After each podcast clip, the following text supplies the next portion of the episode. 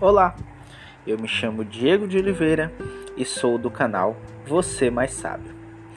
Hoje voltarei com a leitura do livro A Arte da Sabedoria de Gracian Barbosa. Capítulo 2, parte 34. Dê apenas uma parte da verdade.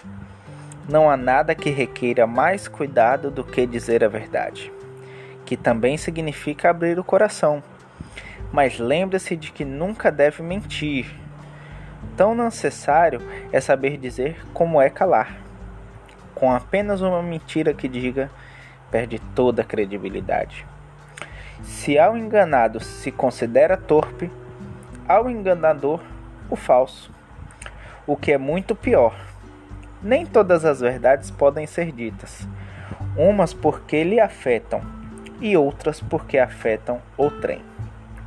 Não arrisque todas as suas fichas apenas numa jogada. Se não se sair bem, perde tudo o que tem. E o dano é irreparável.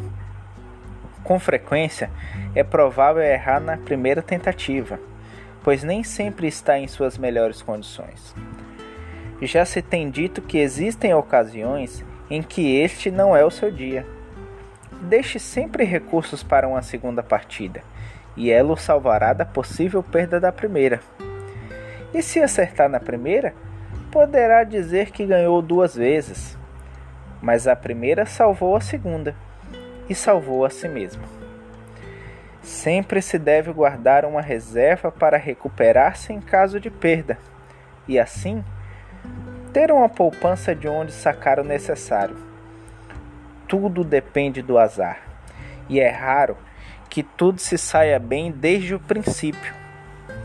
Aprenda a ser prevenido. Guarde sempre alguma coisa para o amanhã. E, se for possível, para depois de amanhã. É importante criar as condições para se prevenir.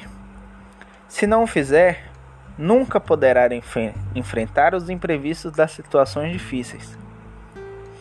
Não espere entrar em dificuldade, pois tem que vislumbrar com antecedência. Apenas com uma reflexão madura poderá livrar-se do mau momento. O travesseiro é o seu conselheiro mudo. Assim, se diariamente, antes de dormir, refletir sobre seus assuntos, não terá que esconder a cabeça embaixo dele quando o problema chegar. Alguns agem e depois pensam, e por isso passam toda a vida procurando desculpas para as más consequências. Outros não pensam, nem antes nem depois. Passam todo o tempo sem encontrar o rumo.